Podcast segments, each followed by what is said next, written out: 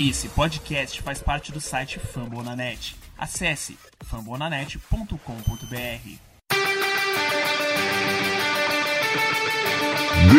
Go to rush.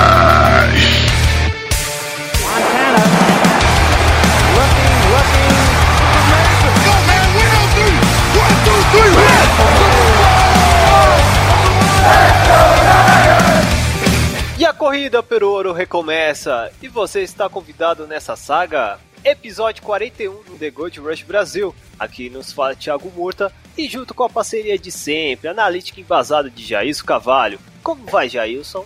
Tudo bem, Thiago. É complicado ser o único time invicto na NFL, cinco vitórias seguidas, né? Maior Pois é. sequência da NFL e fim de temporada mesmo assim.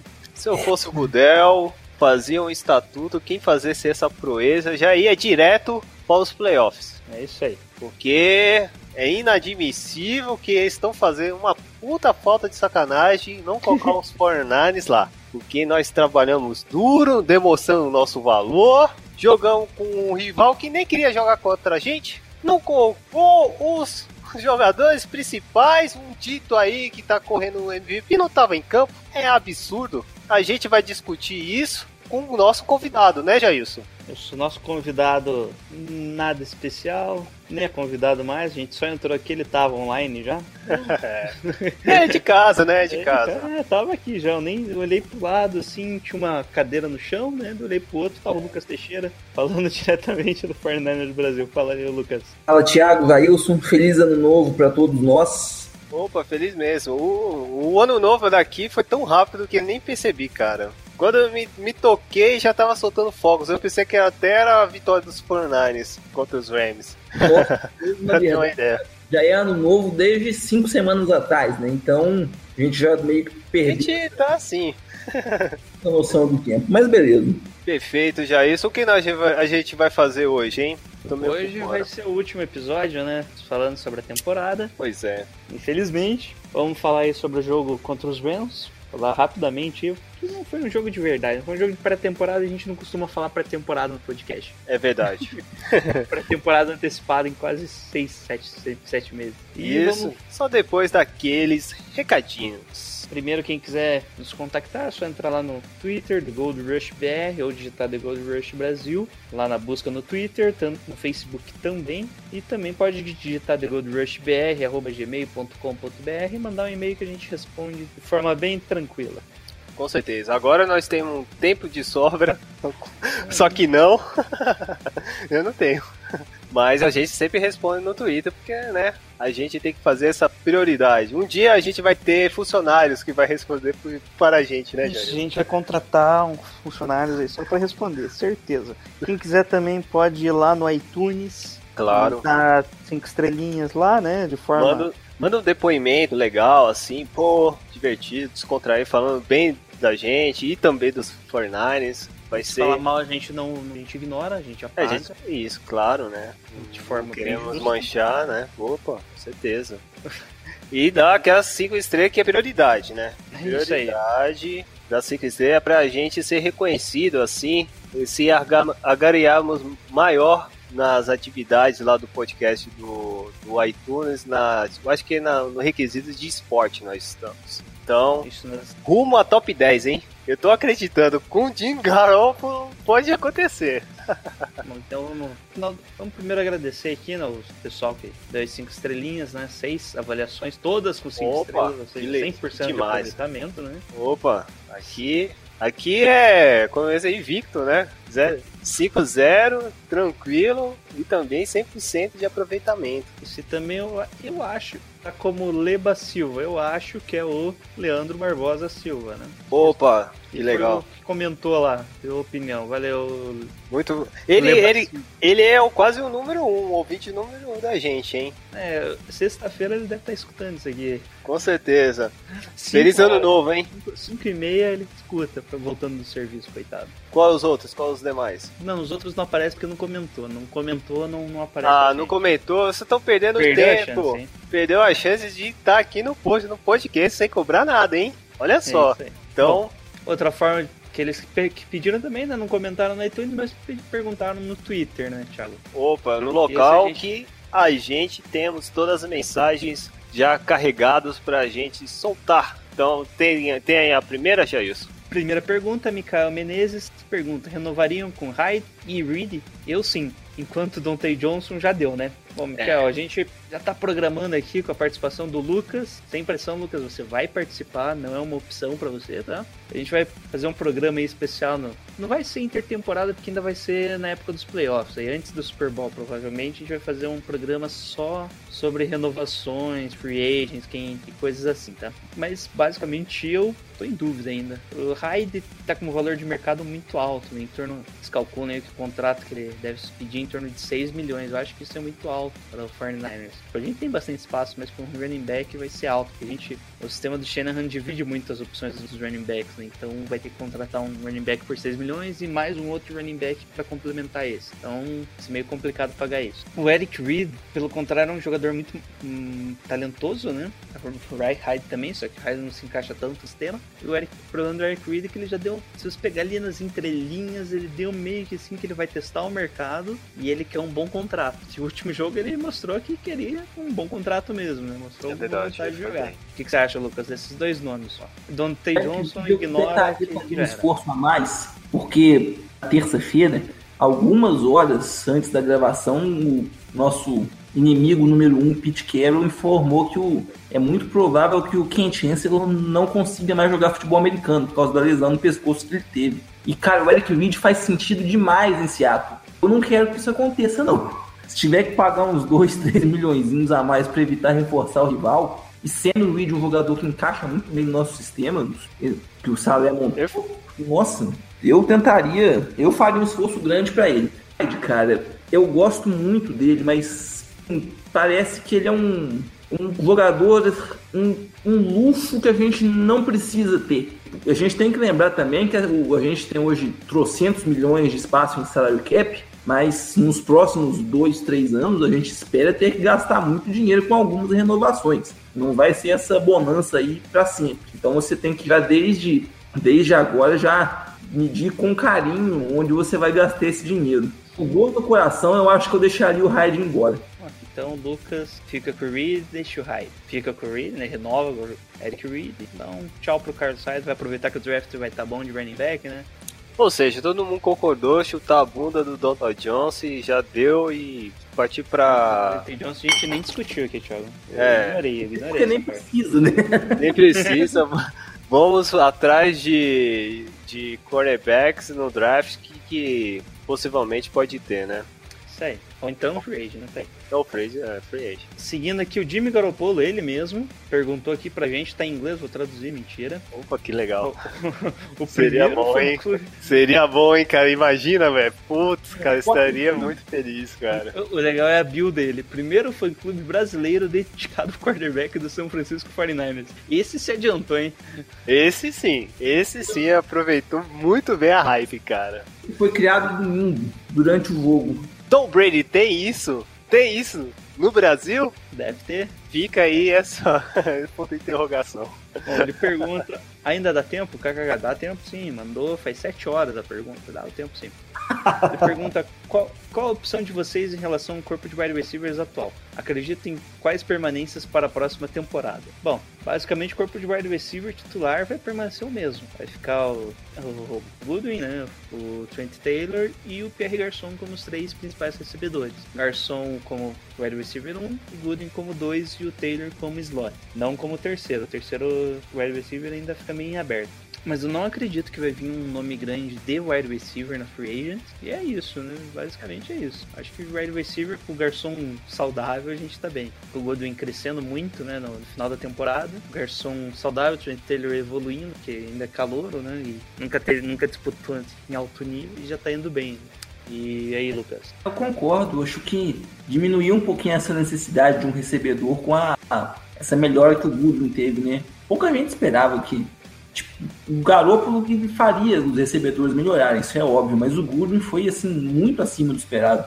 Só que o Shanahan, ele é um cara que gosta de espalhar, espalhar os alvos, né? Tipo, não em Atlanta é porque tinha o Julio Jones, mas se você tomar, por exemplo, o próprio ataque do New England Patriots, o Brady ele teve um ou dois anos com o Randy Moss e o resto nenhum wide receiver assim monstruoso. O Gronk é Tyrande, então é outra, outra liga. É verdade, é outra percepção, né, cara? E, e, a velocidade, né? Isso conta muito também, né? Ele tá melhorando os catches, isso é bom. E eu acho que assim, o Trent Taylor. Se, será que nós precisamos de um receiver assim, top no draft? Aí ficava com o corpo muito forte, porque o Pierre Garçon voltando vai ser, mano, vai ser muito bom, cara. Eu acho A gente não. Fala. Falei, falei. É, o, por exemplo, o Calvin Ridley, que é o melhor recebedor do draft, seria, lógico, uma excelente adição. Só que, se você for olhar o contexto de mais ou menos os jogadores que a gente vai ter disponíveis na escolha, no momento em que a gente vai escolher, não faz muito sentido.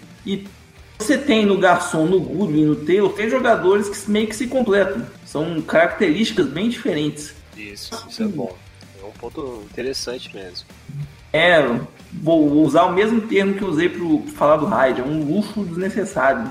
Quem? É um luxo desnecessário você gastar uma escolha alta com wide receiver. É, Ah, é, vai, vai vir um wide receiver lá pela, eu acho terceira rodada. A partir da terceira Sim. rodada, a qualquer momento pode vir um wide receiver, porque querendo ou não é algo que se você achar alguém bom ali, né? Que Igual você acha que pode. Né? É, o Trent Taylor, tem outros nomes também, né? Mas um cara no prospecto que você vê, pô, ele tem a parte física, não tem a parte tá- técnica, ele não tem a técnica. Você É. drafta ele ali, deixa um tempinho e vamos ver se vai dar certo. Acho que é isso que vai acontecer. E profundidade no elenco nunca é demais.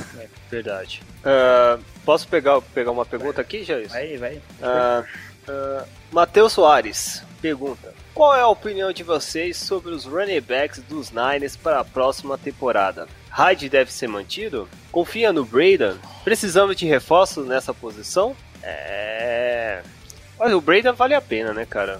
É, o Breda, ele é o segundo running back do time, né? Vai jogar ali uns 40% dos snaps no máximo e entra bem, né? Quando ele tá bem descansado, ele joga bem. A questão do Hyde a gente acabou de falar, né? Que o Lucas considera ele como um luxo desnecessário, né? E é- o problema do Hyde é que ele, o tipo de jogo dele não, não é bem adequado pro sistema que o Shanahan utiliza de corrida. Tanto é que ele acaba sendo tacleado, ele demora ali um pouquinho na leitura, acaba sendo tacleado antes da linha de scrimmage, só que como ele tem um talento natural e uma força física muito impressionante, ele ainda consegue as 3, 4 jardas ali de cada carregada, mas no último jogo ali a gente teve um exemplo diferente, né, que o Brida, quando ele ia ser tacleado, já, tava, já tinha ganhando 10 jardas. É verdade. Bom, um, um ponto aí que, só pra acrescentar, Jailson, o que o Hyde, o que tá utilizando bem o Hyde é quando está em próximo da red zone. Tá tendo um bom aproveitamento. É, ele é mais forte, né, ele consegue quebrar mais tackles ali na, na red zone, na end zone já, né, pra Isso, fazer né, um touchdown, ele, ele é o cara, né, ele é quase um fullback ali. É, então, isso aí É. que eu, achei, eu tô achando inter... estranhamente, né? É, ele lembra o Tolbert, que era dos Panthers e agora tá no, nos Isso, Patriots, né? Verdade. Era um running back bem mais pesado, daí o, o outro running back lá, o Stewart, carregava o jogo inteiro, chegava na, na endzone e colocava o Colbert que ele ia, ia conseguir as três jardas que precisava, né, pro touchdown. Verdade. E, e isso é o que o Hyde tá fazendo nos 49ers, ele chegou na endzone e coloca ele pra correr ele umas 3, 4 jardas e fazer o touchdown. Funcionou, né, no último jogo ele teve dois touchdowns né, correndo. Quer acrescentar alguma coisa? É questão de se precisa de mais jogadores, sim, vai precisar e deve vir no draft também. Acho que, apesar de alguns acreditarem no Le'Veon Bell e no 49ers, eu não acredito. Eu também não, cara. Os Steelers não vai ter esse luxo de dispensar o cara assim tão fácil. É, já colocaram a tag ele no ano, podem colocar É. de novo. Tranquilo. Big Ben, o Big Ben pode se aposentar, então ele vai ficar pro tempo todo lá. Isso é Além que o contrato dele vai passar dos 12 milhões, né? Ele já reza a lenda que ele recusou um contrato de 12 milhões, então ele quer, vai querer um maior que isso. E o Joe Williams pra entrar nessa brincadeira também ainda, né? É, né? O cara que o Shanahan gosta bem muito. lembrado. Ele que foi draftado, só que não jogou, né? Ele não tava bem no, no training camp, mas quando a Yard aí não, jogou a temporada inteira. Pode mandar pra vir mais algum no draft. Não sei em qual ponto, mas essa classe de running backs ela é, ela é melhor do que o que as pessoas dão crédito. Não, eu acho que a melhor classe esse ano vai ser running back. Não vejo outra classe melhor. Legal, hein? Eu vi um jogo lá do, do Georgia. Não sei se esse Michael vai estar selecionado. Michael, ele, ele é sênior, né? Michael, Os dois são, né? Ele é sênior. É. Não tem nem escolha, né? Ele não, não vai mais jogar. Tenho quase certeza que ele é sênior, o outro é júnior. Eu gostei, eu gostei do jogo dele contra o Sooners. Nesse. Um jogo de ontem, né? Basicamente. Nós estamos gravando foi no Bowl. Foi bacana. Ele apresentou bem, por mais que ele tomou um fumble lá, eu gostei do estilo dele de correr. Poderia acrescentar, mas a gente não sabe como vai acontecer É, lá no draft. Ainda tem o combine, né? Vamos ver ele treinando um É, pouquinho. Ele deve subir um pouquinho no combine, que ele é bem rápido, né? É, então vamos dar uma olhada a esse jogador e os demais, né? Vai, se a SAF tá boa, então a gente pode aproveitar mesmo. Próxima pergunta aqui é do Richard Salvador. Com um ataque avançado rápido, acabou deixando a defesa muito tempo em campo. Isso faz mal para a equipe no fim do jogo, deixando a defesa esgotada? É, eu acho que ele estava mencionando contra os Rams, né? Foi, tão, foi rápido, né? O ataque dos Niners, né? Rápido, mas pontuou. É o que tem que fazer. Então não tem como ser ruim. Isso é verdade. É, o problema mesmo estava antes, que tava rápido pra- e saía do jogo. Era rápido, três jogadas, tchau. É, principalmente do Royer. É, pensando nisso, o, o ataque tava. Como a defesa dos Rams era reserva, tinha 4, 5 jogadores titulares às vezes, né, e, e os que entravam na rotação, a campanha mais longa dos 49ers foi de 4 minutos. Esse foi time estava dominando completamente o cronômetro antes, né? Mas compensação, os Rams também não tiveram nenhuma campanha longa, só no final do jogo que eles tiveram no touchdown lá. Naquele touchdown foi a campanha mais longa deles no jogo. Foi a única. prim- Teve uma que terminou em punch de 4 minutos e essa foi de 8 minutos. Os 49ers todas as campanhas assim de 3, 2 minutos, 4 minutos no máximo. Pode ter causado ali algum problema na defesa, mas nada. Tomou só dois, dois field goal, touchdown, tá tranquilo. É, tá ótimo. É, fa- fala mais uma. Passa uma pergunta aí, Joyce. O Thiago Correia pergunta: Shanahan se provou uma mente brilhante ofensivamente, mas o Salah, o que dizer dessa primeira temporada do Defensive Coordinator dele? Colocou DC aqui. Qual foi a temporada dele? Lucas. É, A, a defesa no começo ela sofreu muito por causa dos problemas do ataque, né? Isso que a última pergunta. O ataque não ficava em campo, a defesa morria. Além das lesões, né? O Foster é, um cara muito importante no, no esquema e a primeira metade da temporada ele praticamente não jogou. Quando ele voltou, a defesa melhorou e quando o ataque passou a ajudar, melhorou mais ainda. Caras como Reed voltou a jogar muito bem. O Brock Royal, que é um cara que, pelo amor de Deus, dava novo de ver ele em campo, ele terminou a temporada de jeito bem decente. O Seven foi bem Mas decente. to, todo setor, setor do meio lá, naquele miolo lá do, da defesa, melhorou bastante, né? Do que a gente esperava, né? Isso, é, na- verdade, isso tá acontecendo mais pelo sistema que o Robert Sala está implementando que pela qualidade dos jogadores, né? É, É, um, um time, você pensa, pensa, normalmente o time tem um pass rush decente, e a secundária, se for boa, compensa tudo, se for ruim, já era, né? é. O Fornars não tinha um pass rush potente, ele não conseguia pressionar bem o quarterback nas posições de pressão mesmo, né, de rush, e a secundária tinha, tinha uns câncer no time ali, né, roubando a palavra, o, Landon Collins falou dos cornerbacks dos Giants lá. Sim. É, Tinha uns jogadores ali muito ruins. E mesmo assim a defesa se segurava. Então a responsabilidade é do sistema do, do coordenador mesmo, não do talento dos jogadores. Mesmo a gente tem alguns nomes ali que você pensa que são bom, bem talentosos, né? Podem trazer aí um bom futuro para a franquia. Mas no mais era jogador que encontraram ali na Free Agents para compor elenco e virou titular por causa de lesão. Então já isso foi aprovado? Foi, foi, foi bem aprovado. E pra você, Lucas? Do lado também. Lucas? Claro. aprovou, eu escutei. Aprovado. Beleza, então é isso aí. Dado a resposta pro Thiago, aprovamos o sistema dele que jogadores talento, talento, a gente não temos muito. O sistema comportou bem, principalmente no, sistema no meio pra frente da temporada. Ah, próxima pergunta aqui é do Vitor Hugo. O time Garopolo é tão bom que mascarou as deficiências da OL. Ou a linha progrediu nessa reta final? Quanta grana vocês acham que o Jimmy Garoppolo vai receber para renovar? Ó, não- ó, se for pouca grana e bastante patrocínio, então ele não vai precisar de muita grana nos Niners. O que vocês acham?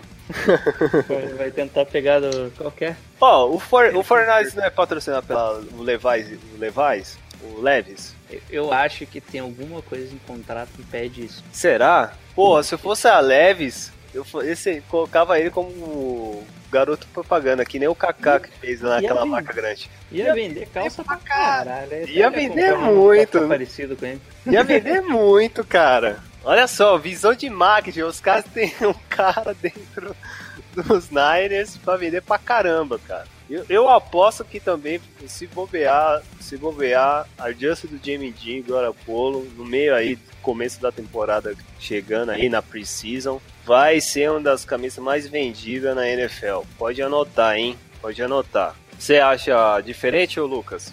Não, se bobear vai ser a mais vendida até, porque a do Kaepernick chegou a ser a mais vendida por muito tempo, né? Tá certo que a questão dele teve lá toda a questão dos, dos protestos e tal, mas camisa do 49ers vende muito. Tem muita hype em cima do, do Jimmy. Só que não pode fazer isso que você falou. O salário dele tem que vir da, da renda padrão da, das franquias. Nada impede, lógico, que ele, que ele tem um patrocínio pessoal, mas uma coisa, uma coisa, outra coisa, outra coisa.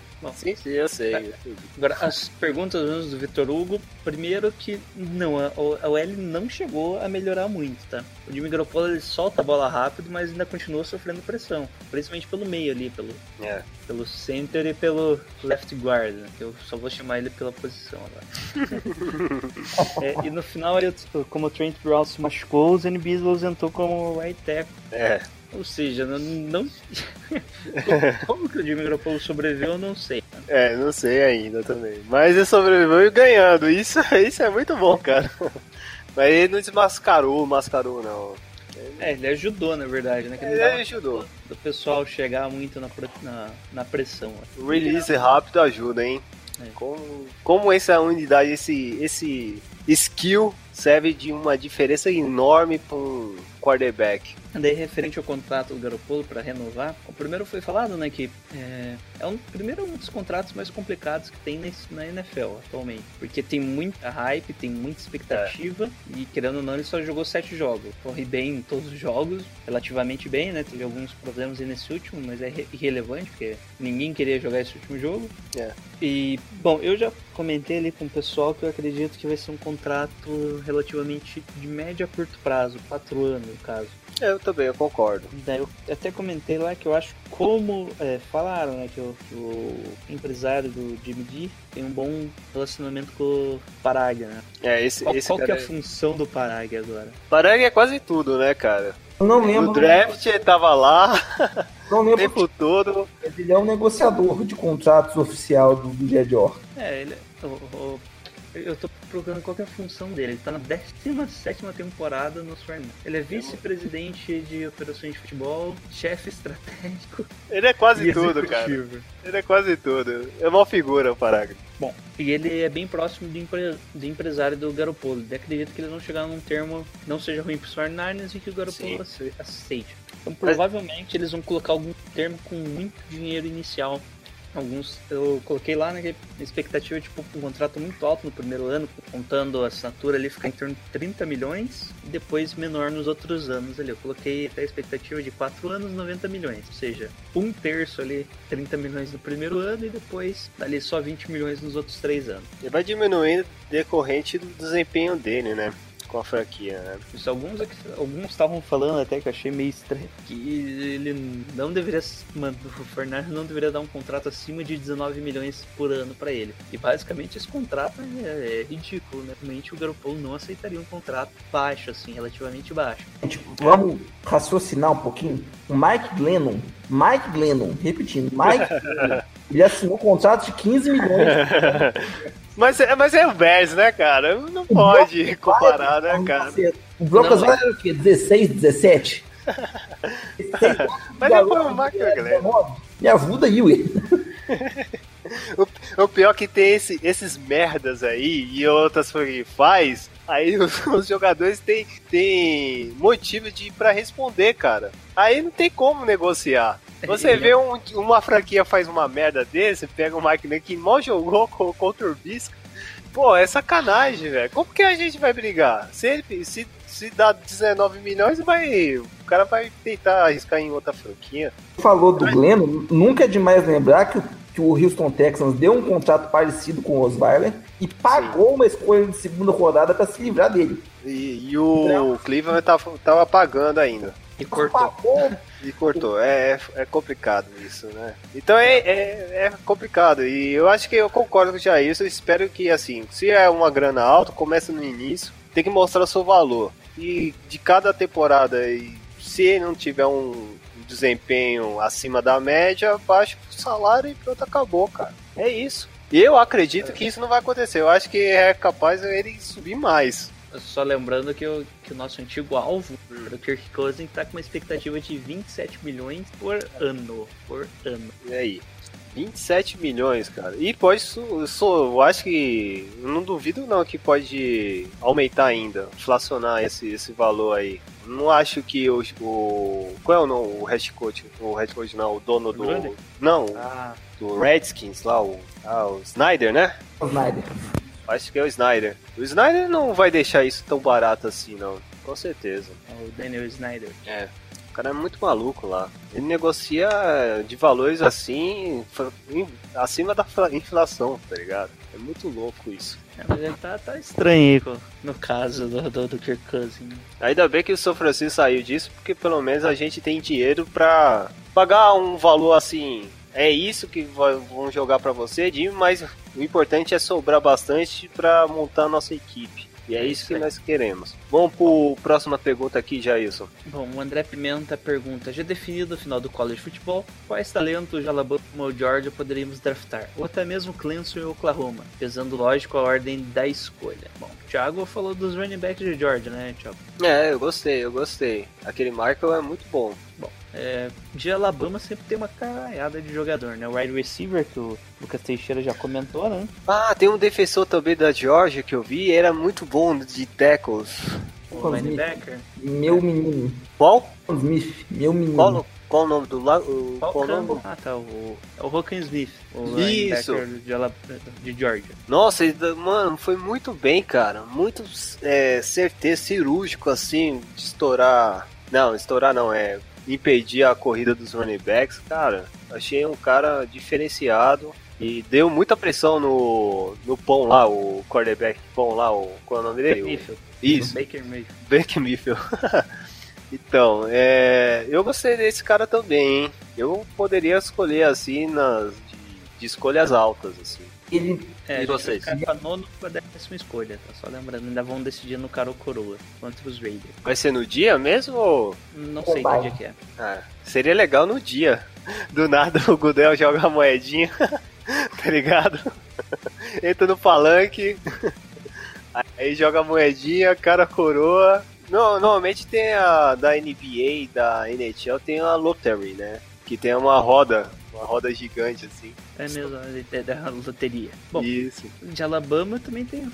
Os falar de linebacker no meio do Rashon Evans, mas ele era o companheiro né, do, Foster e ele deve jogar mais como Will. Então, daí se mudava ali, tentava, esperava pra ver se o Foster conseguia jogar como Mike, né, no principal jogador ali. E não sei, né, pelo menos o Malcolm Smith lá, o ex-Oakland, ex-Seattle, já poderia ser cortado depois no futuro próximo. Algum, algum aí, ô Lucas? Na primeira rodada, eu acho que o Michael Fitzpatrick já vai ter ido embora, não vai estar mais disponível. É, já desconsidera, né? Ele deve ser top 5, né? É, sobra o Rocco Smith mesmo. E tipo, os running backs de Georgia eu acho que saem mais na segunda ou na terceira rodada. Tanto o Sonny Mitchell quanto o Nick Chubb. Os dois são muito bons. E a defesa de Alabama, cara, você fecha o olho, escolhe qualquer um lá que o cara é bom. Não tem. O- Eu acho que é no- nos Ravens que eles têm ó, Isso, uma um brincadeira que, eu, que eu- chega um momento que o General Manager escolhe o melhor jogador de Alabama disponível. E o Altman sai dois, três jogadores de Alabama lá pra ele. Eles têm essa piadinha ali entre eles. Mas é isso, né? Ainda tem. Ainda a gente tá cedo, porque só ball eu não consigo. Às vezes você vê assim, um jogador bem assim no ball, mas só no ball você não consegue ver se ele é bom pra NFL, sabe? É, é um jogo só e. Não é muito superestimado para nível de, de draft. É um jogo como. Não é um jogo como qualquer outro, mas não tem tanto peso a mais que os outros jogos da temporada regular. Verdade. Só nem draft, tá, gente? Bom, mas assista que os jogos vão ser legais. Já foram, né?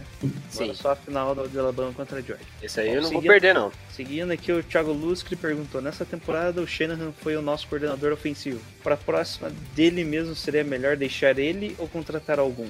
Já que nós falamos do Salem, né? Aprovado? Lucas, pode comentar. hein? Ah, era sabido que o Shanahan ia montar o ataque. E eu hum, não vejo por que ele deveria abandonar essa função aí de, de play caller. Hum, ainda, se fosse o caso, por exemplo, você ter um. tipo, Nos Patriots, que o Bill Belichick, ele, além de ser técnico, ele tem funções no, no front office. Aí tudo bem, ele tem um coordenador defensivo que tem um pouco mais de, de autonomia. Mas hum, não vejo por que fazer mudança na, na estrutura da comissão técnica, não. Foi aprovado nessa temporada o Shanahan pra você, ou Lucas? Ah, foi sim. Quando ele teve um quarterback decente na, do lado dele, foi só alegria. Isso aí. jeito que ele tava, o play calling dele tava limitado demais por causa da limitação do, do Royer e do Beta. Verdade. Bom, é, só queria acrescentar aqui que, mesmo sendo o coordenador ofensivo, quando a defesa tá em campo, o Shanahan ainda dá uns pitacos menores ali, é verdade, quase inteira da milha de Salé, o Howard Saleh. E quem passa as instruções, você vê ali dois caras que ficam conversando com os jogadores. Um é o Mike LaFleur e o outro é o Mike McDaniel. Então, Jailson, tem mais outra perguntinha aí? Temos sim, temos várias ainda. Seguindo aqui o Rafael Vitoriano, Sim. Pergunta o que acham sobre os 49ers aparecerem no Hard Knocks, embora eu li que o John Lynch não goste da ideia. E Go Niners. Go Niners e apoio a decisão do nosso querido John Lynch. Ou programinha que dá azar, hein? É, né? Deixa eu ver. É que, teoricamente, eles pegam sempre um time que tá embaixo, né? Que tem as regrinhas lá que não pode pegar time que saiu dos playoffs e time com head coach novo, que daí é a opção, opção do time poder ser excluído, que eles quase sempre escolhem, né? Verdade. O que você acha, Lucas? Some com esse negócio aí, pelo amor de Deus. Mas já- o pior é que a chance é bem grande de, de ser escolhido, porque você olha entre os times que sobraram quando você exclui os regrinhos lá. Não, não, sinceramente, sem nenhum clubismo, o 49ers é disparado o time mais interessante que eles têm. As outras opções acho que são Chargers, Browns, Redskins. Não, o Browns é interessante. Depois do 016, todo mundo quer ver esse documentário, cara. Eu Ah, também. mas o 49ers é o time mais sexy aí, cara. Ah, isso aí tem esse O mais ponto. Mas Sim. é- não explicamos por quê, ninguém sabe por quê. No sentido de vitórias e de quarterback. Deu it it, cara. Até o, até o nosso avatar no, no The Gold Rush mudou. Colocamos um óculosinho assim, ó. Se lida com isso, rapaz. Qualidade, Deal with. isso. Só que tem um, um- uma compensação, né? Porque, assim, eu acho que o, o Hack Knox é de qual, qual canal? HBO. É da HBO, né? E aí tem uma da, da Amazon, não é? É o All or Nothing, só que, só que o All or Nothing é da temporada. É da temporada. Hum, interessante. Então é, o, o da HBO, o problema é que o- os Bucks era também, todo mundo acreditava que ia, iam pelo menos um playoff, brigar pelo menos um, sei lá, algarear algo grande, com boas peças que eles tiveram nessa temporada, principalmente também no draft, que pegou o O.J. Howard, e o time foi um desastre. O ano passado, não, não foi o ano passado, foi do, dos Cardinals, não foi? Retrasado? Ano retrasado. Retrasado foi dos Cardinals. A campanha Ano deles. passado, o Rams. Não, os Rams foi o outro, não foi? O... Foi 2016. Ah, Esse ano eu não sei quem foi. ah, não foi do Tampa Bay? Não sei. Não, Tampa Bay é do Hard Knocks. Então, tô falando certo. O or Nothing só teve dois, por enquanto, né? O Arizona e os Rams. Isso. Do Hard Hard Knocks Knocks. foi... Esse ano foi os Bucks, ano passado não foi os Rams também? Não lembro. É, tem. É. Ah, eu acho que, eu assim, é legal que para quem gosta de NFL, é mais um ruim é que dá zica. Mas não Ah. sei, até o ponto, vai que os 49 nesse hype todo pode reverter essa mentalidade, né? É, No outro ano ainda, o Thiago foi do Texans, que te- tem aquela Ah, imagem é. que ficou do J.J. Watt, da- Sim, e o... treinando, acabou, acabou os treinos, dele ficou lá treinando sozinho. E a entrada do Will Fork de, de fa- fazendeiro. Nossa, Lembra? genial. Cara, muito bom, cara. Muito bom mesmo. Ele só de macacão, cara, é muito louco, cara. É, tem, tem, tem esses momentos bacanas. Não sei se vai ter isso nos 49ers, sei lá, né? Ah, deve ter, pelo jeito o pessoal gosta de Mas aí, fazer uma Você, brincadeira. ou outra. você parando pra pensar, até o Lucas concorda comigo, a gente até colocou um respaldo nesse, no programa, nos programas anteriores, é que o 49 esse ano, o seu sistema midiático, assim, foi muito forte, cara. Foi muito, assim, a entrada do Shanahan e do John Lynch, a mídia toda deu respaldo no São Francisco o tempo todo e tanto nos conteúdos do São Francisco, no site e nos programas de YouTube, era muito voltado ao John Lynch. Às vezes tinha até um programa especial de ao vivo, quem não sei se assistiu, que foi até no Palanque para divulgar o Brick by Brick, cara. Foi quase um Hard É. Knocks também, para você parar para pensar. Só que não, o Hard Knocks acaba abrindo mais o que é. É. o que é de verdade. O Brick by Brick era só, tipo, doses do que estava acontecendo de bom, sabe? Só os pitacos. É, são coisas que o time acha que é bom e colocam lá pra todo mundo ver. Eu quero ver esse negócio longe da, da Bay Area. Só pra complementar naquilo que você falou antes, questão da percepção da mídia e tal, o John Lynch veio da imprensa. Então ele sabe É, manejar bem como que também. a- as relações públicas, que é totalmente o oposto do binominário lá que tava antes dele. Sim. Cara turrão, mala, não gostava de entrevista. Fechado, não falava nem o- a parte administrativa, nem pra parte dos jogadores. Então pra que que servia lá, né, mano? Já não... Esquece, mundo de assunto, fala dele não. É verdade. Então vamos esperar, mas é assim, é muito provável. E se acontecer, vamos torcer pra não ter zica. Vamos pro próximo pergunta aí. Próxima pergunta aqui do velho garimpeiro. Fora de medir, qual foi o melhor jogador do time na temporada? Bom, aqui a gente pode ter a nossa opinião aqui particular, né? Quem seria um jogador ou outro, mas é difícil alguém não falar que foi o, o Buckner. Mas a nossa Claro. resposta oficial vai vir num futuro próximo. É, aguardem. Aguardem. Aguardem, que vai ser, ó, categoria. De categoria mesmo. Vai, vai, ser, vai ser aquele podcast que vai ser de referência para outros podcasts que tem temática de futebol americano. Já, já tô dizendo isso. Aguarda. Bom, o Will Veras pergunta: alguma esperança de que o Joshua Garnett seja uma peça importante na sua L dos 49ers? Afinal, ele, ele custou uma escolha de primeira rodada. Bom, É, tá devendo uma escolha de moleque. hein? primeira rodada não conta nada, né? O que importa é que ele tá apresentando em campo e as lesões não estão deixando ele jogar quase nada. Né? Quantas vezes, quantas vezes ele já jogou, hein? Não faço ideia. Só ano passado. Mais quantos? É, o Eu ano acho que não passado. todos os jogos também não, show. Não, não, não, não, foi não. Isso eu tenho certeza. O Garnet não jogou todos os jogos, não. Eu acho que se for a metade, foi o máximo. 11, 11 jogos. 11 jogos? Isso, só que ele entrou 4 como reserva. Ah, Então, então. ok, né?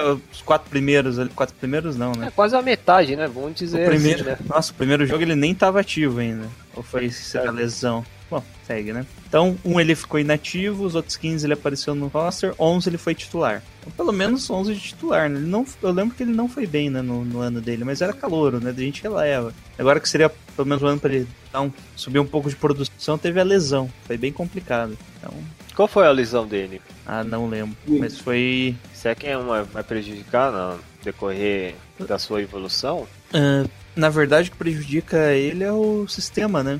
Hum, O tipo é, de bloqueio porque- do, do Shanahan é bem diferente do que ele jogava em Stanford, que era mais um power run, né? O Shanahan utiliza muito outside zone, que precisa ali que ele corra mais para as laterais, ele era um cara mais grandinho, né? Não tão atlético assim quanto o ideal para o sistema. É, desde saiu uns reportes que ele tá se adequando fisicamente ao sistema. Ele aproveitou aí que a lesão dele tirou ele da temporada, colocou ele no injury reserve e Sim. ele tava trabalhando com o time mesmo. Ele o, foi é, aconselhado pelos próprios pelos próprios técnicos do time e tá fazendo um workout aí para entrar para ele pro porte físico dele se adequar melhor ao sistema. Ok, ah, vamos torcer, né?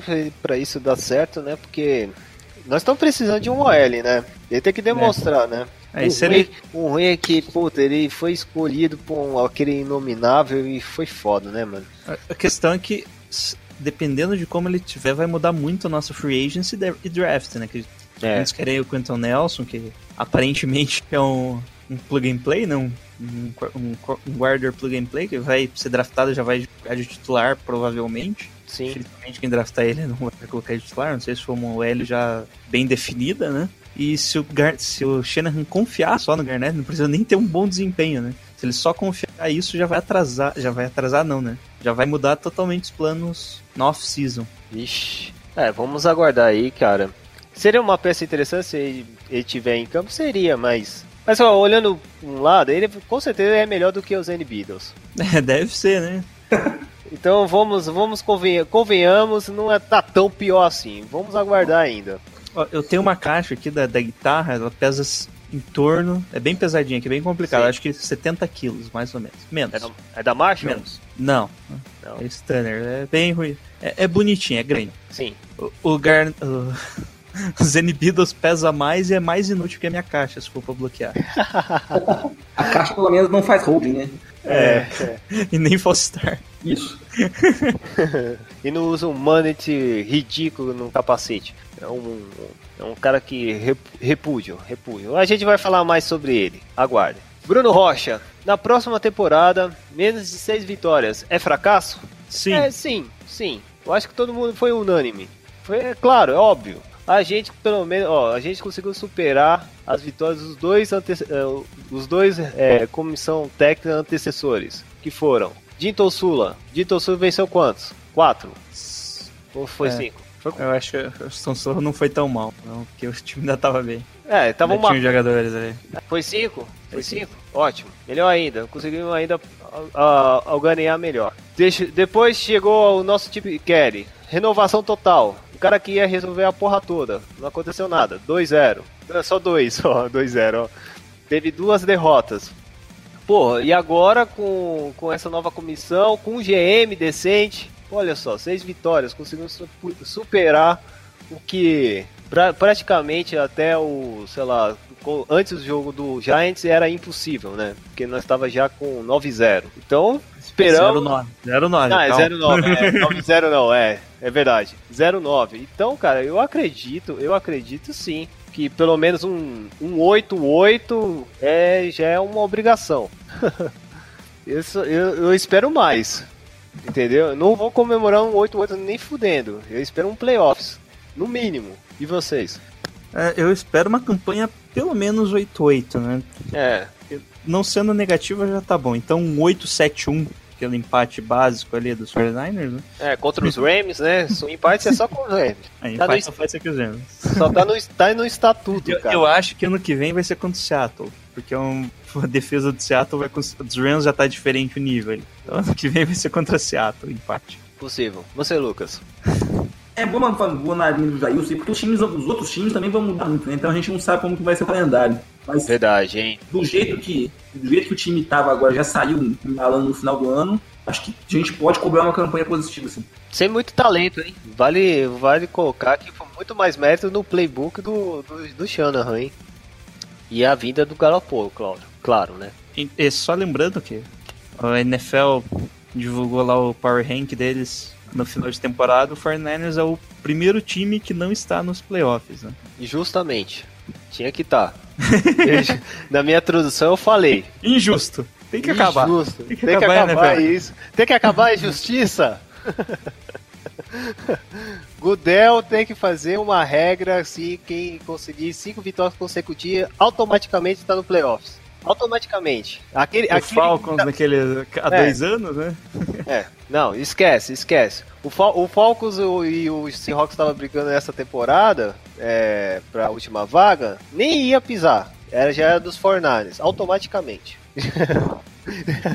Nós estamos querendo cobranças e tem que ser mudadas agora, nesse exato momento.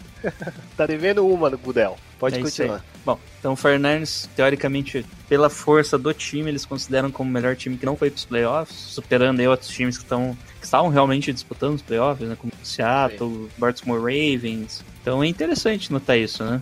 Pois E é, me- né? Qual, qual, qual o número dele no Power Rank? É, 13 terceiro, né? O primeiro Olha só. os playoffs, o 49ers estava em 13 terceiro. Batendo na porta. diferente, diferente da campanha, eles sempre colocam os que vão pro playoff os 12 primeiros, né? Sim, óbvio. É o tradicional deles. O 49ers já aparece logo em seguida, 13 terceiro. Legal, legal. Então é isso, Então cara. é isso, né? Um time que é considerado já quente, né? Um time mais quente, então uma campanha com oito vitórias seria muito bom já. Tô aqui agora com o Leandro Barbosa. A pergunta dele foi o seguinte: melhores nomes na Free Agency nas, nas posições que precisamos. Qual posições que nós precisamos? É o L, Right Recife, o que mais? A Rebeca acho que tudo, né? É, olha só que estranho, né? Nós temos o Tecos, ou oh, Tecos, também, Tecos né? também. Trent Brown e o, e o Stanley. Ah, o É, Trade Ball ele ainda dá pra durar. né? Então tá, beleza. Free agents não precisa de teco, não. Hum, legal, já é um bom começo. Right Recife precisamos, pelo menos um. Safety acho que também não precisa. É, você. Ah, safety Wide já tá receiver na tranquilo. free agents também eu acho que não precisa. Wide receiver. É, É, o que a gente vai precisar é center. Center é certeza. é. Que o Gore não dá, não. Mas talvez um, um nose tackle, que é o atualmente o Mitchell, que se for pra melhorar, né? Se for um nose tackle melhor, não tem problema, né? É um boost, estamos aí. Só, Dinheiro, dinheiro que já temos. é, não vai ter nenhum pass rush decente, né? Que vai testar o mercado, creio eu. Sim. Talvez o DeMarcus Lawrence, que é o dos Cowboys, que teve uma temporada aí de 2017 muito boa. que apareceu em alguns jogos, né? É uma... E, bom, interior da linha, né? A gente já tava falando, né? Posição de guard center é fundamental para o nosso time. E cornerback. Bom, dito isso, os nomes principais. Nose tackle, o único nome que aparece aqui é o Dantari Paul, né? Que é o único nome de nose tackle bom, assim, que vai ser free agents. O Nigata, o, que é dos Lions agora, né? Ele é, não sei, já tá na descendente da, da carreira, né? Me- Mais complicado você acreditar nele. Hum. Tô, tô vendo a lista aqui ao vivo, hein? É, Ô, louco, os bicho. Rams vão ter muitos free agents bons, né? Quem sabe faz ao vivo. Bom, é, principal nome, né, o que a gente pode ver é o Truman Johnson, que é o cornerback dos, dos Rams. Só que ele tá no franchise tag, né? Atualmente tá recebendo a bagatela de 16 milhões. Eita.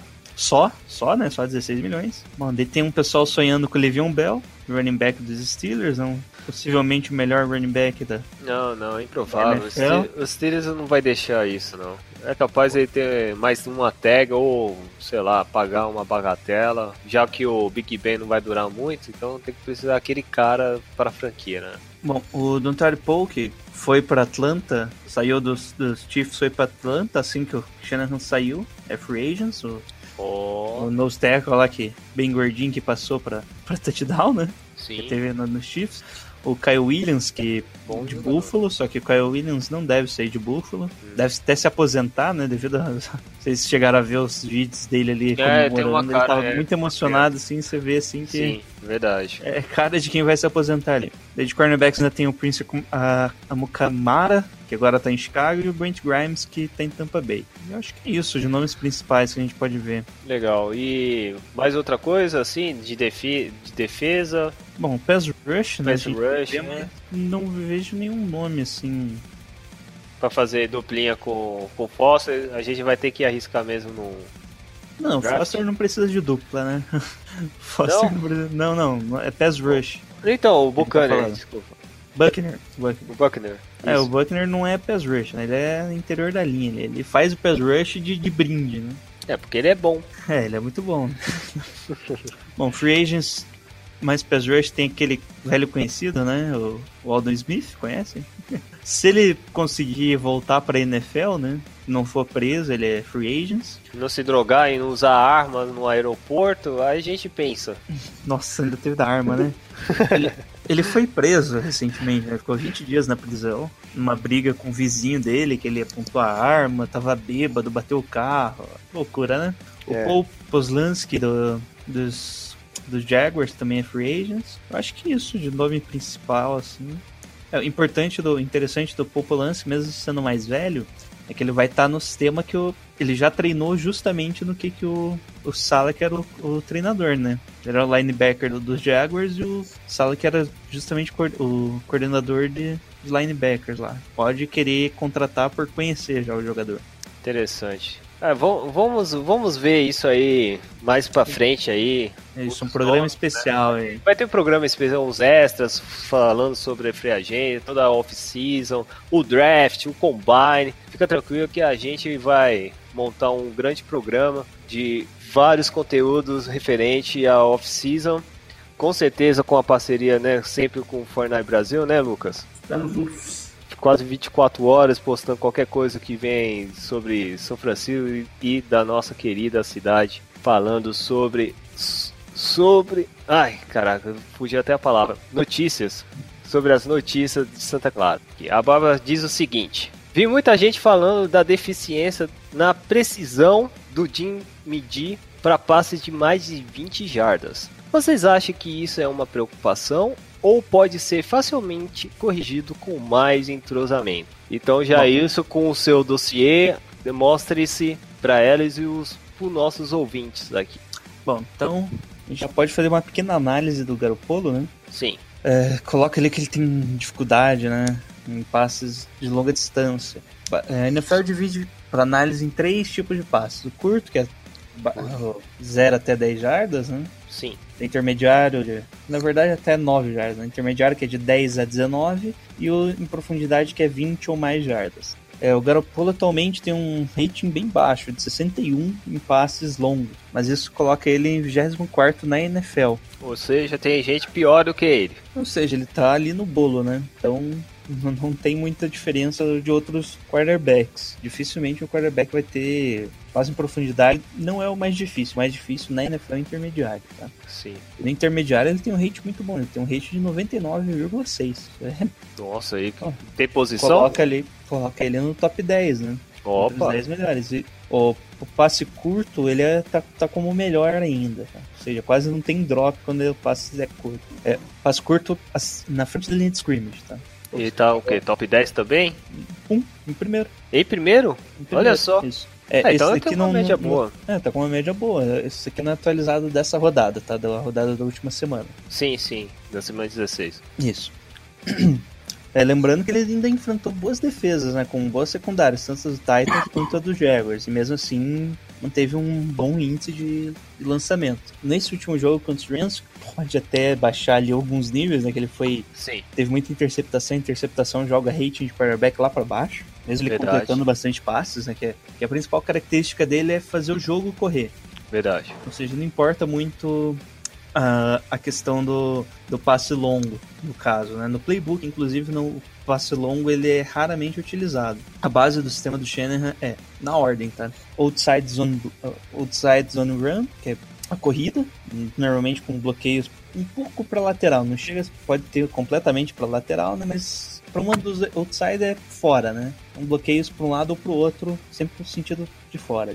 Ah, por que esse bloqueio é importante? Porque abre o segundo caso, que é o do, do playbook, que é o play action. E abrindo o play action, que daí você passa a ter melhor aproveitamento dos passes intermediários. Então, a gente não está tendo jogo corrido e mesmo assim ainda está funcionando essa parte do sistema. Então, boa parte é devido ao Garoppolo.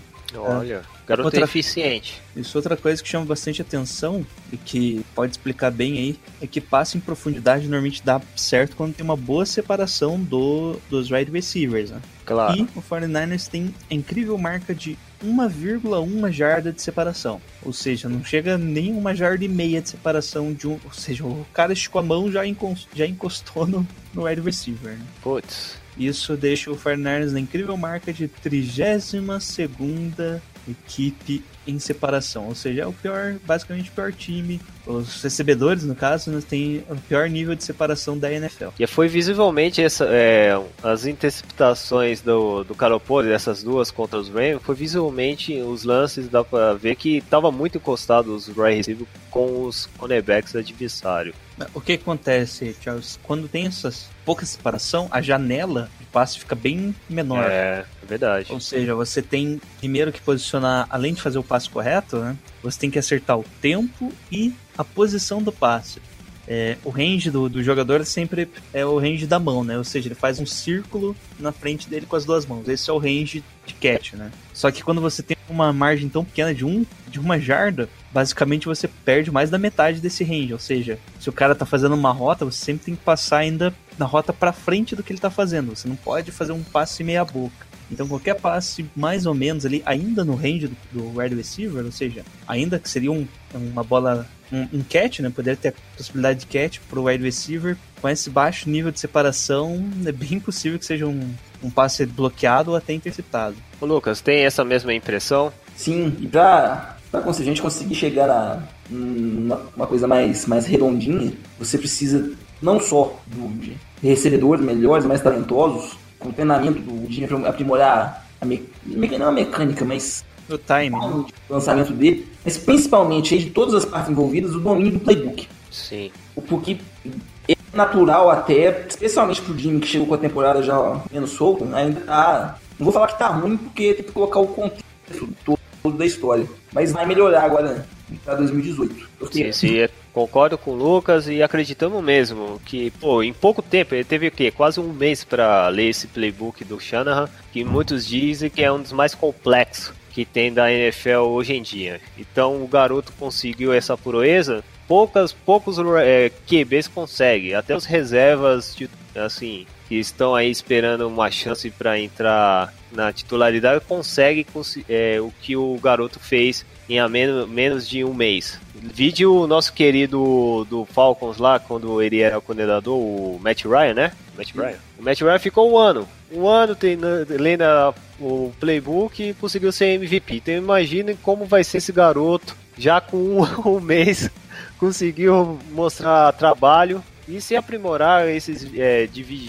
aí, precisa de wide receivers bons. Infelizmente, os nossos wide receivers não tem aquela malemolência para driblar os nossos marcadores. É, temos bons velocistas, isso, é, isso aí não pode nego, é, negar, mas a maioria são jovens, então também está se adaptando com o playbook do Shannon. Eu acredito que vai mudar. Vai ter, vai ter mais outras perguntas aí, Jailson, ou vamos finalizando Não, os é, recadinhos? Só, só comentando aqui, o Steve Young comentando as estatísticas do Garoppolo, ele chamou atenção pro jardas por tentativa de passe do Garoppolo, que ficou em média de 8,8. Ó, É, isso, ele falou que é uma marca muito extrema. Bom, traduzindo, né? Ele usou um termo lá em inglês, que é incrível, né? Uma marca. É, vindo de um Hall FM, cara, a voz de um E- Hall FM, cara, é outra coisa, é outro nível, cara. E s- o Garoppolo não, não entrou no- nas estatísticas da NFL porque ele não teve a quantidade mínima lá, de acho que é 240 e poucos passes, tentativas de passe. Mas se ele tivesse entrado, ele teria a terceira maior marca da história da NFL. Ô, louco. Então não, não é nem de uma temporada, no caso, né? Pode aumentar um pouco esse hype aí, gente. Pode aumentar aí. Agora É. quem tá falando é o nosso, nosso querido Hall da FM, Steve Young. Vale lembrar, posso, posso aproveitar, os finalistas saiu hoje. O Terry Owens chegou, tá finalista e junto com o John Lynch. O Roger Craig não entrou. É, sacanagem. Mais uma vez, cara. E agora ele vai ficar entrar na geladeira e só vai poder voltar a ser, a ser votado como sênior. É, né? método de votação para sênior é diferente dos, dos comuns, né? Deixa eu explicar um pouquinho isso. Que, a, que agora eles vão. Sobre, sobraram 15, né? Sim. Que aí só, de 15 sobram 10, saíram os 10, acho que é assim ou não. Cada um dos, dos finalistas. Pro sênior, eu acho que eles precisam apenas ter uma. Acho que é só sim ou não. Não tem essa, esse, esse corte. E o sênior que tá na final desse ano, fugiu o nome dele aqui, mas é um wide receiver. Que eu sinceramente não conhecia, acho que dos Packers. Lá de 1900 e bolinha. Então, se o Roger Craig também não entrar como eu acho que é o caso da gente fazer uma vaquinha e ir lá É. quebrar a porra toda, porque não tem condição. Os maiores híbridos running back da história não tá. É sacanagem. Sacanagem mesmo. É Espera. só que algo importante que do, do, do Hall of Fame também é que já é importante começar a tentar fazer a estátua do Garoppolo, né? Pra conseguir Sim. pelo menos chegar à próxima beleza que ele pode representar, né? Com Não ser algo certeza. parecido com a do Cristiano Ronaldo. Então já seria interessante eles começarem a fazer agora já a estátua do Garoppolo. E tomara que esteja no estande dos 49ers. Que lá é o local que só tem uma porrada de Hall da Fame. É isso aí. Vai ser espetacular quando, vai, quando tem o Jimmy G. E, e aí eu não duvido também o CJ Bertard, né? Sacanagem. Daí, ah, daí não dá, hein? É, Já fizeram até montagem, hein? Vamos, vamos, vamos, vamos dar o crédito 49ers Mil Grau, que foi uma bela montagem, cortando a cara do Brad Farmer, colocando o CJ Bertard. foi espetacular. Enfim, é, finalizando já isso aí, os recadinhos, vamos pro análise, os- o nosso review contra o Los Angeles Rams. Vamos. Então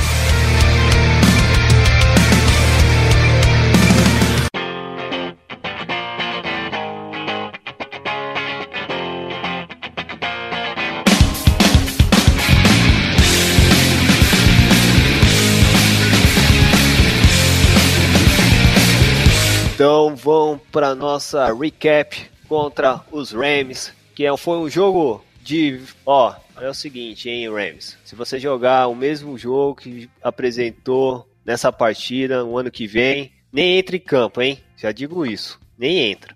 Vamos lá. Ah, vou clicar aqui. Review, jogo, Los Angeles Rams e São Francisco. Então vou para a nossa análise do review. O jogo que foi em Los Angeles. Los Angeles Rams perdeu pra gente, como é o de praxe. 13 para eles, 34 pra gente no estádio do Los Angeles Memorial Coliseum, estádio neutro. Vale lembrar que é- não é deles, o estádio que já foi de Olimpíadas em 1984 e também às vezes passa jogos da USC, né? Eu acho que é o USC. Isso. Então, Não era o contrário, né? É o estádio, USC, é o estádio de USC que às vezes faz o jogo do vento. Ah, e as, é, vale ressaltar isso. Um, um estádio que praticamente é de um time universitário. Que, estranhamente, né, Jailson? no jogo parecia que é estádio do Fortnite. Eu não vi nenhum um indivíduo dos Rams lá. Isso é. Como o Fernandes tem um time mais antigo ali, né? E nunca saiu É, né, da Califórnia, né, É. É.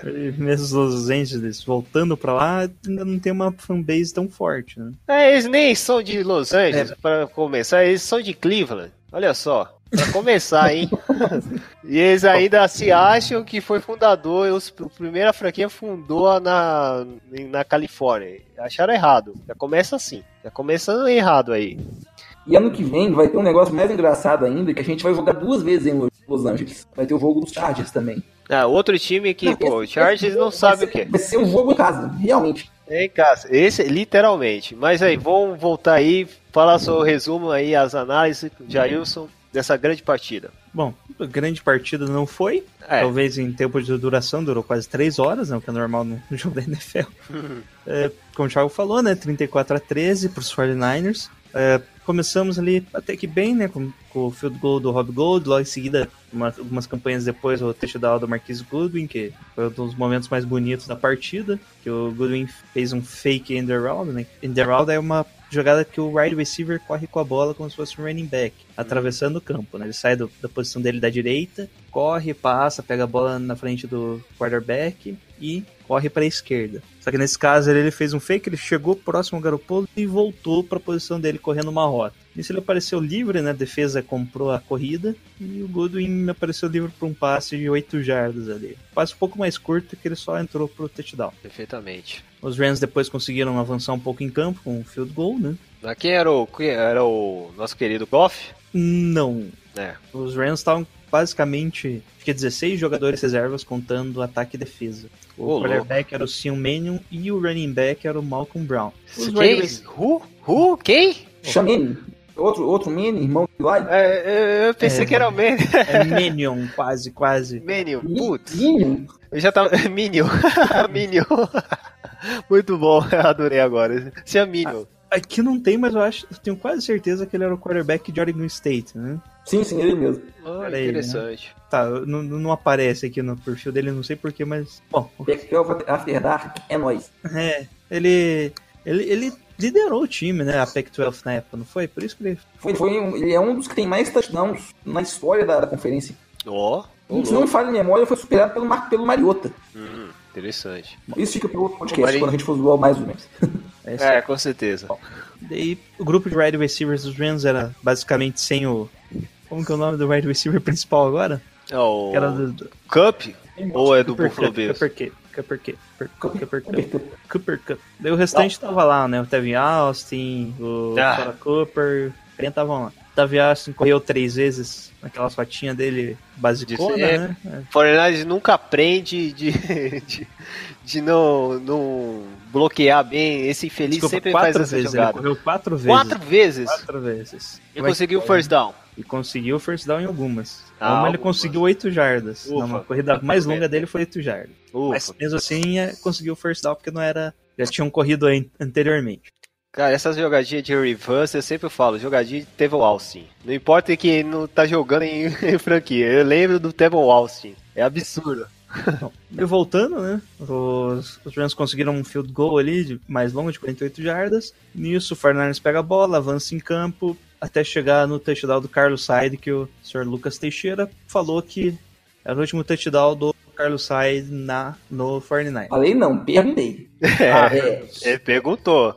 Diferente. é diferente. é, Não foi um boca maldita a lá Paulo Antunes. Na verdade foi, mas. Mas por que você acha isso? Porque você já- é aquela famosa pergunta retórica, né? Então, enfim. Conti- Continue que na. no- Ficou sem palavras. Continua já isso. bom, daí seguindo, os Rams tentaram avançar em campo, mas deu aquela Winterspoon aparece com forçando o fumble, né? Excelente lance. E, e o pessoal tinha acabado de criticar ele, falando que ele era ruim, daí um, E é estranho, né? A crítica, ele vai lá e forçou, escutou o cara criticando, falou que é ruim pra você. Mostrou o dedo do meio e, for- e forçou o fumble, né? É Recuperado por, pelo Kyle Williams. Logo em seguida tem aquele belo passe dos 49ers que pro Kyle Juice, Sim. daí deixou mais fácil a campanha de, pro, pro Garoppolo encontrar o Edgar Robinson para o touchdown. Eu pulei, eu errei aqui. ai, ai. É, eu tava, eu tava procurando isso aí também. Ah, não, não, eu, eu, eu falei errado aqui. pulei bonito aqui. Na verdade, eu errei os fumbles. Foi o, o fumble quem forçou foi o Cassius Marsh e foi recuperado pelo Solomon Thomas. Hum, sim. Logo esse, isso, fal- isso. Isso faltando pouco tempo para acabar o jogo, né? Faltando só 16 segundos. Esse que o Garoppolo tenta um passe mais longo para arriscar o field goal e é interceptado. É. Desse lance foi o, o passe no meio, né? Ainda tava Isso. no meio da negócio. Que até eu mencionei, o Marquis Goodwin tava muito grudado com o defensor. O, qual é o nome do quarterback lá? Acho O que ele, Kevin, até, Kevin Peterson. ele é, é o primeiro jogo dele, não era? Sim, sim, primeiro jogo como titular e na verdade era o Kendrick Reborn o recebedor. Ah, o Kendrick Bourne? Nossa, Isso. então foi dois lances que foi no Kendrick Bourne. Eu lembro do outro, foi Não, no acho que foi no. Deixa ver, outra interceptação. A primeira foi no, no Goodwin. A primeira foi no Goodwin. Isso. Aí então. Então, é nesse lance, e nesse lance eu acho mais mérito do, do cornerback dos Rams do que 100% falha do, do Jimmy Garoppolo. Eu acho que até o time que ele jogou o passe foi, foi ok, né? Tava bem marcado, então ele, ele arriscou e infelizmente não deu certo. A, a primeira interceptação foi logo no começo do jogo, né? No primeiro quarto, na verdade. Ele Isso. tentou o Marquis Goodwin e foi interceptado também pelo Kevin Peterson. Rapaz, tava querendo ganhar um emprego mesmo, hein? Garantido. É, pelo menos vai garantir pelo menos a- os playoffs.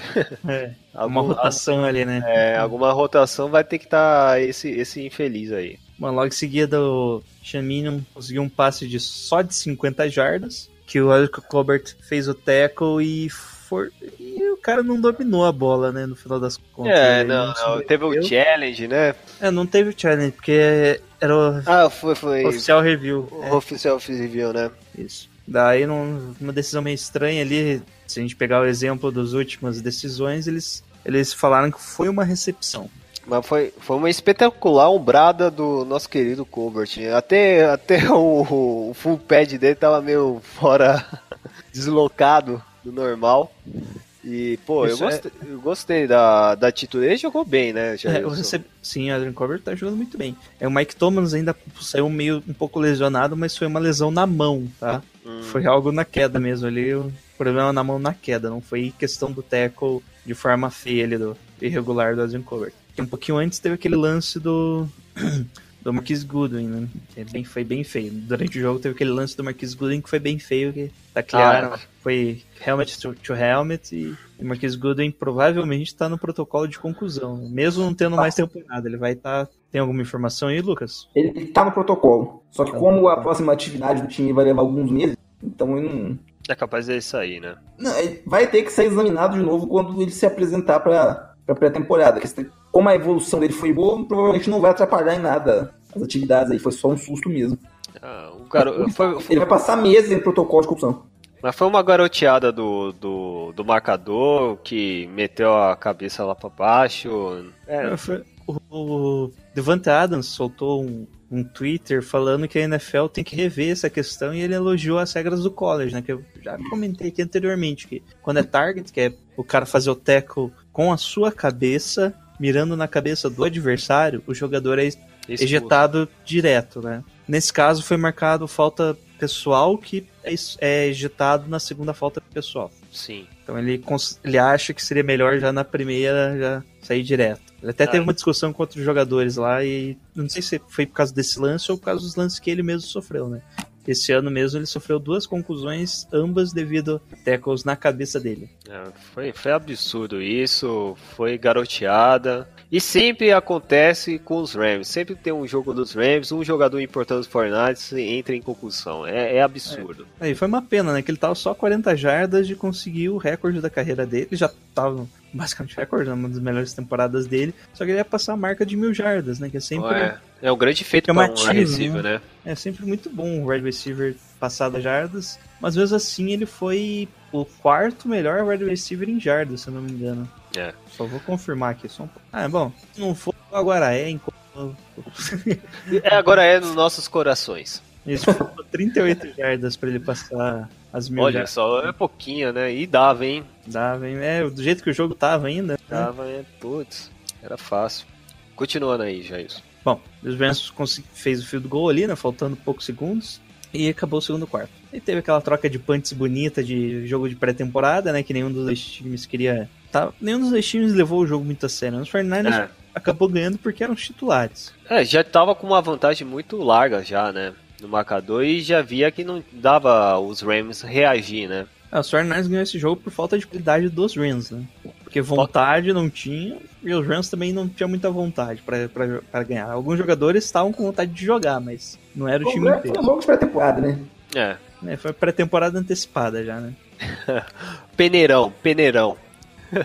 Mas nisso, né, Matt Breda conseguiu algumas jardas ali e o Garoppolo conectando sempre bons passes de intermediários e, apesar dos críticos, né, ele conectou um passe de 28 jardas no Selec. É, outro. Só lembrando ele É, que ele conseguiu, conectou, ele tá conectando esses passes mais longos aí de mais de 20 jardas nos Tyrants. Só nesse jogo foram três passes de mais de 20 jardas para Tyrants. É, o Jorge Kittle também teve um bom, um bom trabalho. Conseguiu alcançar 100 jardas. Isso é, os outros dois passes, inclusive, foi pro George Kittle. Um de 46 jardas, Olha. o outro eu não lembro, mas também foi em torno de 30, 20 jardas. 20 a 30 jardas. Bom, nisso ficou Carlos Hyde ali fazendo o que pode ser o seu último touchdown com os 49ers. né? Agora sim. Agora, Agora sim sim. pode ser. Pode ser. Fazendo um touchdown corrido de 5 jardas. Bom, dei mais aquela troca de. Os Rams avançaram ali até metade do campo. Nisso, finalmente, agora sim, jogada certa. com Aquela interspun força o fumble, que é recuperado pelo Kawhi Williams, que é o slot, né? O nickel cornerback. Uma boa jogada, vale lembrar isso, do Akira Interspo. E também vale lembrar o, o teco errado do, Do Foster, do Foster, né? que era outro que não tava lá É, muita vontade de jogar, né? Pois é, a criança também jogou bem, hein? e olha que não tava com vontade. E ele errou o teco, mas em compensação tava tudo premeditado pra acontecer, tá ligado? Ele errava o teco, o jogador olhava pro chão e tomava uma tapada na mão. Ah, o cara Entendeu? pensou, pô, quebrei um teco do Foster, agora vai. É, agora vai, Chega agora eu vou ter um contrato. Toma. É tudo planejado, todo mundo Tava tava tudo falando. planejado, é, cara. Não, não ajudava no combater o jogo corrido? Ô. Tá lá, ó. Forçou o fumble. E aí a, vo- a bola voltava, né? Isso, volta pro 49ers, não conseguiu avançar, conseguiu avançar, não precisou avançar muito, né, porque já estava na metade do campo, e já conseguiu o touchdown de, com o Edric Robinson. Passe curto, né? É, 12 jardas, né, intermediário, né, Dando passe, o Edric Robinson correu certo na rota, né? Esse aí, da, da- na crítica da- das perguntas, né? Que do Jimmy Garoppolo, pelo menos, ele aí saiu das, das marcações, ele tava bem livre. Daí os Rams voltam, né, conseguem uma campanha bem longa, de quase 8 minutos em campo, finaliza com o touchdown do Lance Dunbar, o ex, ex-Cowboys, né. Sim, sim. É isso, é, é Ah, verdade. tava, tava pensando que eu peguei ele no Fantasy, perdi. Foi uma péssima ideia. Bom, nisso, ok, daí a gente tem uma campanha do- dos 49ers que o Carlos Hyde finalizou a campanha na linha de 25 jardas, depois de mais um belo passe do Garoppolo pro que o Matt Breida correu algumas jardas depois, né? 32 jardas, tinha um passe curto, na verdade, que foi mais um check down que acabou gerando 32 jardas. E no finalzinho o Carlos Hyde ali correu por 8 jardas e sofreu o fumble. Ainda bem que foi no final, hein? Olha É. só. Faltando só 3 minutos, os Rams ali não conseguiram avançar, né? Foi um three and out com um sec ali do Demerville pra finalizar. Ai. E o Fernandes recebendo a bola só precisou ajoelhar pra acabar o jogo. Um jogo tranquilo, né? É um jogo tranquilo, ritmo de pré-temporada, só que sem os testes, né? Mas os Rams que estavam no ritmo de pré-temporada, os 49ers estavam sem motivação, né? É, olha só, né? Nós, nós pisamos o freio bem antes deles. E aí mesmo É, assim a gente ganhamos. É que você pensa o seguinte, os 49ers estavam na semana 3 da pré-temporada com titulares, os Rams já estavam na semana 4. Sim, sim. É basicamente isso. É os reservas, né? Um, um comentário para o, o Lucas quer finalizar esse essa essa análise hoje. Ah, eu falo, jogo de pré-temporada não, não acrescenta muito pra. Pra alguma coisa, né? Fica a preocupação pelas duas interceptações, interceptações do Jimmy, mas vai lá saber até que ponto ele mesmo também já não tava com a cabeça da lua. É. e Então- quanto- quantos pontos nós levamos se- com a inter- interceptação do Jimmy? É, se não me engano, só o Três. field goal. Só o field goal, olha só, Só o então não afetou muita coisa no decorrer do jogo. Eu acho que uma coisa que a gente pode falar é que mesmo o time tendo cometido três turnovers no jogo, mesmo assim ainda conseguiu fazer vários drives que acabaram em pontuação. Mesmo É. se contra ser um time, uma versão bosta de um time bom, um, Versão, versão do antigo técnico dos Rams. É, é, né? Forçou. ter- Igualzinho o time do Jeff Fisher. Forçou turnover e não pontua. É igualzinho o Jeff Fisher, caraca. Mas só vou, só vou finalizar esse, esse programa, só jogar uma análise aqui pra finalizar, que é o seguinte, eu, eu, gosto, eu gosto do uniforme dos Rams. Esse, esse azul e a versão amarela, Amarelo, né? Com. não, do, não dourado. Eu acho um dos uniformes mais, um dos mais bonitos da NFL e o capacete também, né? Eles estão pra mudar pra, pra um prata, que eles já jogaram algumas partidas com Ah, ele. com prata é Mas zoado, esse uniforme aí fica bem melhor. velho. É, muito bonito, cara. Tem que Ah, ser tem oficial, né? Tem uma regra na NFL que proíbe né, essa mudança direto. Eles vão ter que esperar ali, eu acho que era três anos pra fazer a mudança, desde a última mudança. Ah, Eles vão ter sim. que esperar até poder mudar o uniforme. Que daí pelo menos vai ficar menos estranho, que o capacete vai ficar da mesma cor que o uniforme. Que alguns jogos eles estavam jogando com capacete prata e uniforme amarelo. É, eu, eu falando do amarelo, é, também vale destacar o uniforme dele do Corey Rush, que aquele sim foi um grande jogo. É. E é vergonhoso que eles não ofereceram essas peças aí, é, jogadores aí muito fraco, nível Jeff Fisher. Mas a- aquele jogo do Corey Rush foi um dos melhores Thursday Night Football que nós assistimos, vale lembrar. E, e aquele uniforme era bem bonito, porque poderia ser desse jogo, porque para combinar a falta de capacidade que jogou contra a gente, um verdadeiro amarelão. Eles amarelaram com a gente. Fica aí a minha meu ponto de, de revolta, porque nós poderíamos fazer um grande espetáculo e até seria um bom teste deles para jogar os playoffs. Porque para testar reserva, porque você reserva mais jogar jogadores.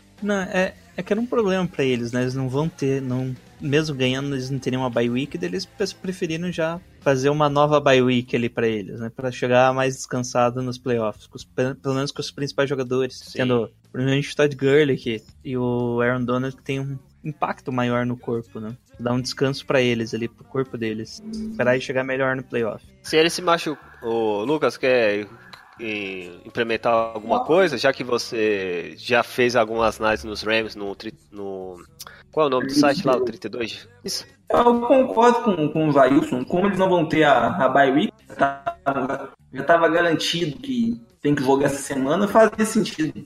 Qual é a-. Qual é a chance deles contra o, o Atlanta Falcons? 55%. E você, Jailson? É, Eu acho que ah, é bem complicado. O jogo, pelo menos, eles vão jogar em casa e o Falcon não tem tanta força assim, né? Tá meio mal das pernas este ano. Mas eles podem emplacar, né? Eu acho que o Freeman não vai jogar, então eles devem ganhar. Freeman é dúvida, tá? Não, não é que ele não vai jogar, ele ainda é dúvida. Ó, na minha análise era para ser 80% dos Rams. Só que finalizando essas análises, vou, vou agora direto para as estatísticas, né, Jailson? Vão, o que você achou na nossa defesa? Bom, a defesa foi muito bem, né? Teve ali alguns dois apagões, primeiro no passe, no, jogo, no- não naquele de, do field goal no, no segundo, mas no primeiro ali a defesa teve alguns problemas para parar o jogo corrido e depois os passes. Só que depois se, se ajeitou até o final do jogo, ele teve aquela ah, tivemos poucos sacks, né? Não conseguimos aproveitar a linha ofensiva dos Rams. Sim. Tivemos só três sacks. Dependendo, não conseguiu nenhum, né? Então, o destaque é o Sheldon Day, que além de ter foi dele, ainda ajudou quatro vezes parando o jogo corrido. Ele que tá entrando como rotação no Buckner, do Forrest Buckner, que teve uma partida bem apagada. Também, É, né? destaque, né, o principal jogador do time foi o Eric Reed, que apareceu muito no começo do jogo, principalmente, tava com vontade de jogar ali, depois ele deu uma apagada. Ele conseguiu seis tackles, foi o time do- foi o líder do time em seis com seis tackles, todos solos. Outro que apareceu bastante foi o Dante Johnson, que conseguiu cinco tackles, boa parte foi porque ele ajudou, sofreu a recepção e teve que parar a jogada, né? Os outros dois cornerbacks, que é o, aquela Winterspoon, como a gente falou, forçou o fumble, né? E o outro recuperou, que é o Ray Williams recuperou. Um dado interessante aí que hoje saiu, né? Oficialmente, a gente já tinha comentado ali anteriormente, que o Ray Williams teve na sua área cinco passes na direção dele, né? E ele teve um passe desviado e só deixou duas recepções, mas para um total de jardas de menos uma jarda. Menos um, hein? Que proeza. Esse garoto tá evoluindo de um modo que brilha os nossos olhos, né, Lucas? Aquele garoto. Tá evoluindo, tá evoluindo. Eu tô gostando de ver, tô gostando de ver. Bom, lembrando que ele veio de Cleveland, né? O Walker Williams. Olha só. E o Akela Winterspoon tá evoluindo aí já na temporada de Hulk. Não era esperado que ele fosse tão bem, nem que chegasse a ser titular, né? Tinha outros nomes ali, mas esses nomes foram cortados ou trocados e o Akela Winterspoon acabou tá mostrando aí ser um cornerback confiável, pelo menos, né? Ainda não é, não é o principal, né? Não é o cornerback número um aí que vai parar o principal recebedor adversário, mas pro nosso nível aí tá, tá vai quebrar um galho do caramba e pode ser o titular por um bom tempo. Você já falou do Andrew Colbert? Não, só durante o jogo ali. Ah, tá. Bom, o Adrian Colbert, que outra surpresa aí, né? Conseguiu forçar um fumble e sempre aparecendo bem né, nas jogadas. Teve um passe também, o, o- um dos field goals dos Rams foi basicamente porque o Adrian Colbert foi na cobertura e não deixou completar o passe. Né? Ele fez, o cara tava na frente dele ali, conseguiu se desvencilhar dele, deu o, o Manion, né? Fez o passe, mas o Adrian Colbert defletiu o passe ali, recuperando bem. Eles ficaram só com o field goal. Então, outro destaque da defesa aí. Hum. O que, que você achou da defesa, Lucas? Com a ressalva óbvia que a gente tá falando que jogou contra, contra o Minion e seus Blue Caps, foi, foi bem. Você viu só um touchdown vai garbage time, do garbage time, do garbage time. Então, tá, tá aprovado. Tá aprovado. Então é, é também perfeito, cara. Então vamos, vamos já dar a nossa notinha. é, nota para a nossa defesa, Jailson. Nota 4, né? Nota 4. Forçou ainda turn turnovers e foi bem, no geral, e sofreu poucos pontos. Não E foi você? perfeita, mas merece. E você, Lucas? Quatro também. 4? Ótimo. Eu também, eu vou colocar 4. Vale também o, o sec no final do Dumerville, que foi a cereja do bolo. É, agora vamos para as análises e estatística do nosso ataque, Jailson. O que você achou? Bom, o ataque funcionou bem, né? Correu bem com a, com a bola pela primeira vez, basicamente, né? Tanto Carlos Said quanto Matt Breda. Carlos Said conseguiu 90 jardas em 15 tentativas e o Breda 72 jardas em 12 tentativas de corrida. Ah, além de os dois aparecerem em passes, né? O Breda com, teve aquele passe lá que a gente falou, né? Que ele recebeu um passe curto e andou várias jardas. O Carlos Said foi alvo quatro vezes só recebeu duas, né? Continua com um problema ali de. Nesse daqui eu nem sei se foi drop, né? Acho que só foi passe ruim mesmo. Tava na marcação ali foi desviado o passe. É, e os TDs também foi bem próximo da end zone, né? Isso, é. Ele, o Carlos Sainz fez dois touchdowns, os dois na, na linha ali de menos 5 jardas. É menos de 10 jardas, não, desculpa. É, só que ele ainda sofreu o fumble ali no finalzinho É. do jogo, né? Zoou um pouco sobre so- so- a, a ideia de a gente permanece ou não com o Hyde na, na, no São Francisco, por mais nessa partida, né, cara? Era, era o jogo pro Hyde demonstrar, né? Por mais que o adversário era fraco, mas tomar um fumble é complicado, né? Bom, daí a questão dos passes, né? Garoppolo teve 292 jardas, 20 passes completos de 33, duas, dois touchdowns e duas interceptações. Terminando ele com rate de 84,4. Acho que é o segundo rating mais baixo dele ali. É, o segundo rate mais baixo dele, melhor do que Royer e CJ juntos ainda. Bom, para quem criticava, é, é até estranho aqui, se você considerar os passes dele, ele teve passes de 32 jardas né? Um passe de exatamente 20 jardas pro Goodwin, passe de 44 jardas pro Kittle, passe de 28 jardas pro Selleck. Então só nesse jogo aí ele conseguiu três passes profundidade, é, quatro passes em profundidade aí que era o grande problema dele. Então aqueles dados lá que eu falei, eu ainda não atualizei com esses aqui, porque eu não tenho, não sei quantas jardas foram antes, né? Que eles só atualizam com passes aéreos, é, quantas jardas Sim. no céu, né? Voando, a bola voando, não após a recepção. É interessante notar que foram nesse jogo, se você considerar que o 49ers tem cinco, recebe cinco wide receivers, né? Sim. Um, Todos receberam. três, quatro, cinco wide receivers, os cinco receberam. Dois Tyrants, o que recebem, né? O, o Poulsen não conta. O Kido e o Selleck receberam passe. Os dois running backs, tanto o Hyde quanto o Breda receberam passe. E o nosso fullback, Kyle, Kyle Joyce, também recebeu passe. Ou seja, Então- todo mundo recebeu, não... foi o grande garçom, né? Vamos assim dizer. Sem o garçom. Nossa. Então foram 10 jogadores. Distribuiu o passe pra caramba. 10 jogadores recebendo passe do Garoppolo. Ou seja, de 20 completos, metade aí foram para cada um diferente, né? Então isso é muito bom quando ele não tem um alvo fixo, né? Ele consegue distribuir bem de acordo com a jogada. Mesmo assim, o que foi mais produtivo foi o George Kittle, com a melhor partida dele, que ele conseguiu alcançar as 100 jardas, recebendo quatro passes apenas. Conseguindo muitas jardas após a recepção, né? É, vale relembrar isso. E você, Lucas, o que você achou um pouco do nosso ataque? Sempre que o tá jogando, o ataque é bonito, né? É bonito, né, mas é congelante, você fica estático na tela e não querendo desaparecer, né? Tão bonito que congelou até o próprio Jimmy nas horas ali, mas tudo bem. Verdade. Então vamos, vamos ver, né? Vamos agora para nossa nota. Jailson, para você, qual é a nota do nosso ataque? Nota do ataque aí 3,5, né? Que foi 3,5. isso, conseguiu andar em campo, mas teve ali os turnovers que complicou bastante, nas duas interceptações e o. Perfeito. E você, Lucas? 3,5 também, tira meio ponto pra cada turnover. É, Eu também. Eu vou dar 4. É, eu acho que eu vou tirar. Eu vou tirar meio e meio por causa das inter, interceptações do Jim. Por mais que eu acho que na primeira não foi 100% o erro dele, a segunda foi. A primeira foi o. teve mais mérito do marcador. Então vamos falar agora sobre Special Teams e comissão técnica, Jailson. Eu nem Tem alguma coisa? no jogo, né, Thiago, dessa Não. vez. Foi tranquilo, né? Sem pressão.